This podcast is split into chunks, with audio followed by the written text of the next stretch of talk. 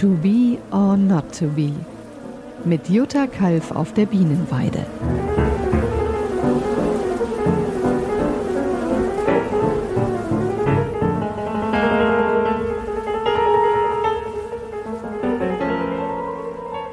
Hallo, ich bin Jutta Kalf.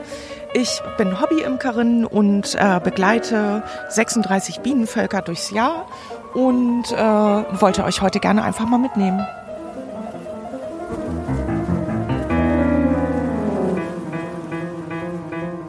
Viele Imkerinnen und Imker, die ähm, die totale Brutentnahme auch äh, durchführen und die zum Beispiel dann in dieser Zeit, während die Bienen ihr Wabenwerk bauen und äh, noch keine verdeckelte Brut vorhanden ist, die Bienen dann eben mit Oxalsäure besprühen, um quasi die letzten Milben, die wirklich auf den, auf den äh, erwachsenen Bienen sitzen, quasi, um die aus dem Volk zu holen. Das habe ich eine Weile auch gemacht. Das funktioniert, weil Oxalsäure noch mit einer der mildesten Säuren ist für die Bienen und äh, außerdem vielseitig eben äh, quasi auch in vielen Pflanzen vorkommt. Insofern ist Oxalsäure noch eine sehr ja, eine sehr, eine der Natur, also ich sage mal so, eine der natürlichsten Säuren.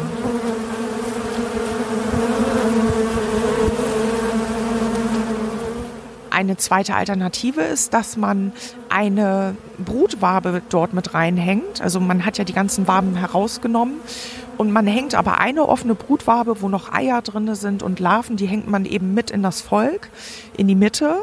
Daneben äh, eben diese leeren Rähmchen, die ich schon gerade beschrieben habe. Und dann in der Mitte diese, diese offene Brutwabe, die jetzt zur Fangwabe wird, weil die Varroa-Milbenweibchen, die suchen ja händeringend eine offene Zelle mit, mit einer Larve, wo sie sich drinnen verstecken können, um quasi äh, von der Larve am Fettkörper zu saugen und um sich dort in der Zelle, wenn sie dann verdeckelt wird, zu vermehren. Und das ist eben auch eine Methode, dass man dann eben so eine offene Brutwabe dort hineinhängt, die, sobald sie dann verdeckelt ist, die man dann denn dann auch entnimmt, weil dann in diesen verdeckelten Zellen wirklich die äh, ganzen Varroa-Milbenweibchen drinne sitzen.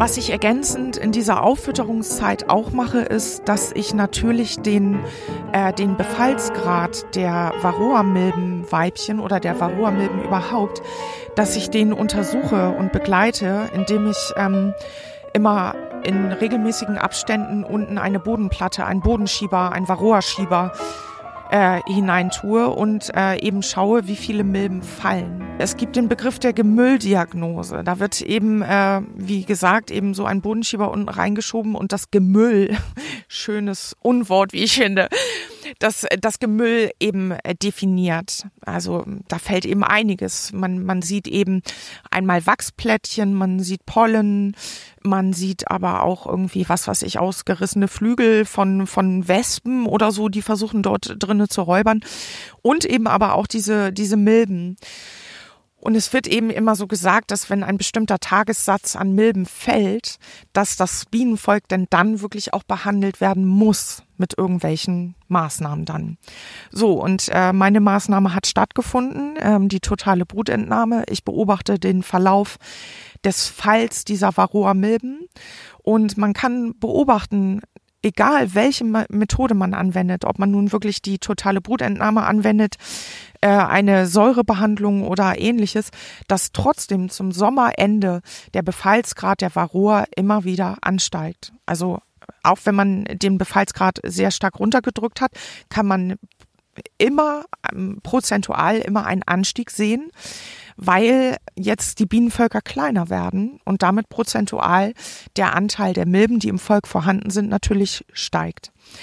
Das äh, sollte einen bestimmten ein, ein bestimmtes Maß nicht überschreiten. Und was ich mache ist, ich beobachte das und da ich mich ja entschieden habe, äh, meine Bienen nicht weiter zu behandeln, muss ich auch mit diesem Varroa-Milben also mit diesem ansteigenden Varroa-Milbengrad umgehen, beziehungsweise müssen meine Bienen mit ihm umgehen. Und was bei dieser Ge äh, Gemülldiagnose aber zum Beispiel überhaupt gar nicht berücksichtigt wird, ist äh, der Zustand der Varroa-Milben.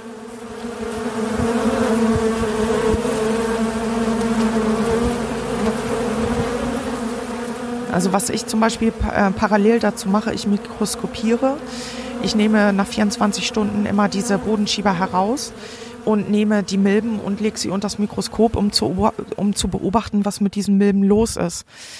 Und ähm, in der Mikroskopie kann man dann tatsächlich wirklich auch sehen, dass äh, die Bienen, also zumindestens hier meine Bienen, anfangen jetzt auch äh, die Milben zu zerbeißen. Also die Milben, die haben Bissspuren, die wirklich deutlich auf, auf Bienenbisse zurückzuführen sind.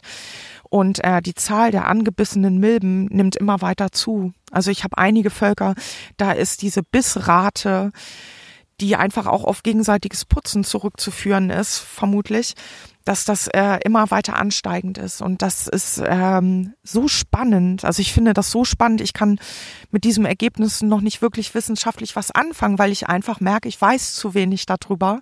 Und ich glaube, wir wissen alle zu wenig darüber, weil genau diese Dinge eben Grooming, das gegenseitige soziale Putzen der Bienen, also das Entlausen sozusagen, dass das eben auch noch weiter erforscht werden muss. Ich habe das Gefühl, meine Mädels und ich, wir sind vielleicht auf irgendeiner Spur. ne? Und wir, also ich verfolge das weiter, ich gucke mir das an, ich dokumentiere das, also ich dokumentiere eben auch die Zahlen dieser kaputten, zerbissenen Varroa-Milben und ich schaue einfach, wie es weitergeht.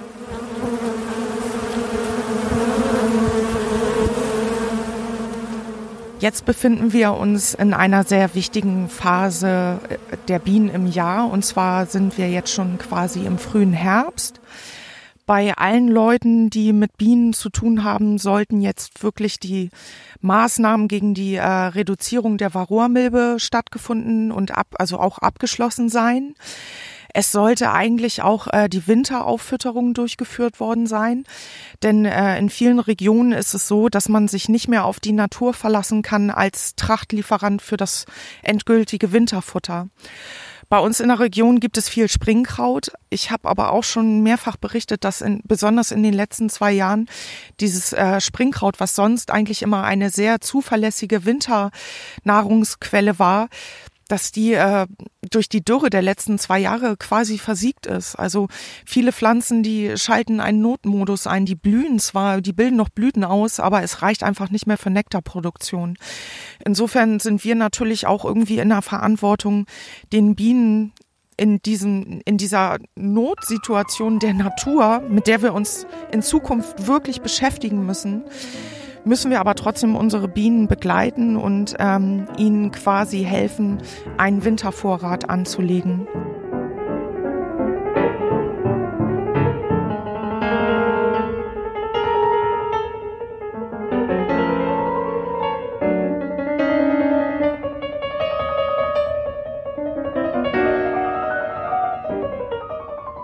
Dieser Prozess, wir befinden uns jetzt so ähm, im September, dieser Prozess sollte jetzt eigentlich abgeschlossen sein. Also sprich, die Maßnahmen gegen die Varroa-Milbe sollten abgeschlossen sein und auch die Wintereinfütterung. In dieser Phase kann man beobachten, dass Bienen egal wie gut sie eingefüttert sind oder nicht, dass sie trotzdem äh, versuchen, andere Völker auszuräubern. Das ist zum Beispiel ein Prozess, den ich schwer verstehen kann. Also Meinen Bienen geht's wirklich gut. Die habe ich gut aufgefüttert. Die haben alle eine volle Hütte sozusagen. Man kann aber trotzdem beobachten, dass sie ähm, einfach auf Nahrungssuche auch bei Völkern gehen, die zusammenbrechen oder die schwach sind. Es gibt einfach ja auch Völker, die einfach kleiner sind als andere Völker und äh, die natürlich ähm, ein schwächeres Abwehr einen schwächeren Abwehrmechanismus gegenüber den anderen haben. Die Frage ist, ob das nicht auch irgendwo ein Teil der natürlichen Selektion ist, dass Bienen quasi mitentscheiden, ob ähm, Nachbarvölker, Schwester, Schwesternvölker sozusagen, die in der Gegend sind und äh, nicht so große Abwehrmechanismen haben, ob die Bienen nicht quasi aktiv daran beteiligt sind, dass dort die natürliche Selektion eben in Form von Sterben also in Form von Ausräubern stattfindet. Ich denke, das ist vielleicht wirklich ein sehr interessanter Gedankenprozess, den man vielleicht auch mal begreifen oder, oder, oder auch untersuchen sollte, ob Bienen nicht tatsächlich auch in dem Fall äh, bei der Räuberei aktiv an der natürlichen Selektion ihrer Schwesternvölker beteiligt sind. das wäre für mich zum Beispiel ein sehr, sehr interessanter Untersuchungspunkt.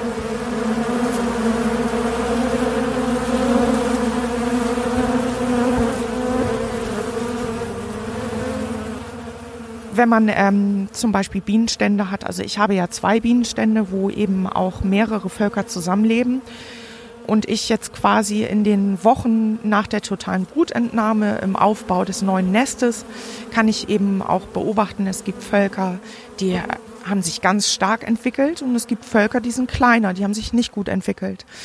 Auf dem einen Bienenstand hatte ich zum Beispiel ein Volk, was wirklich auch sehr, sehr stark ausgeräubert wurde von den Schwesternvölkern sozusagen, die mit auf dem Stand leben. Wenn man dort nicht eingreift, ist es so, dass dieses Volk A natürlich ausgeräubert wird und quasi dann dem Tode geweiht ist. Und aber auch die Milben, die zum Beispiel da auch noch mit in dem Volk drinne sind, dass die von den anderen räubernden Bienen quasi auch mit weggetragen und in die anderen Völker übertragen werden. Und ich habe jetzt dieses Jahr habe ich es äh, zum Beispiel so gemacht, ich hatte ein schwächelndes Volk. Die waren langsamer als die anderen, die habe ich vom Bienenstand weggebracht und habe sie äh, aus dem Flugradius rausgebracht und äh, habe sie jetzt hier in meinen Heimatort Forstbach gebracht. Wir stehen jetzt hier gerade auf dem wunder wunderschönen Grundstück von der wahnsinnig tollen Künstlerin Mary Bauermeister. Das ist der Ort, wo, wo mein Weg zu den Bienen auch begonnen hat.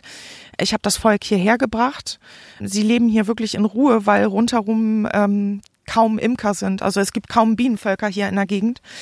Und ähm, ich ähm, pflege und beobachte dieses Volk und bin fasziniert davon, wie gut sie sich entwickeln durch, durch einfach durch diese Ruhe, die sie haben als, als alleiniges Volk sozusagen hier jetzt in der Gegend. Ich beobachte halt, dieses Volk entwickelt sich aufwärts, also sie entwickeln sich aufwärts, weil eben die Räuberei fehlt.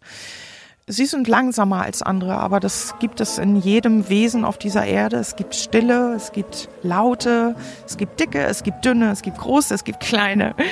Und ähm, es ist einfach vermessen, finde ich, imkerlich ähm, zu entscheiden, ja, das Volk ist schwach, das löse ich auf. Ich finde nicht, dass ich das Recht habe, darüber zu entscheiden, sondern das müssen die Bienen entscheiden. Das war To Be or Not to Be, dein Podcast mit Jutta Kalf.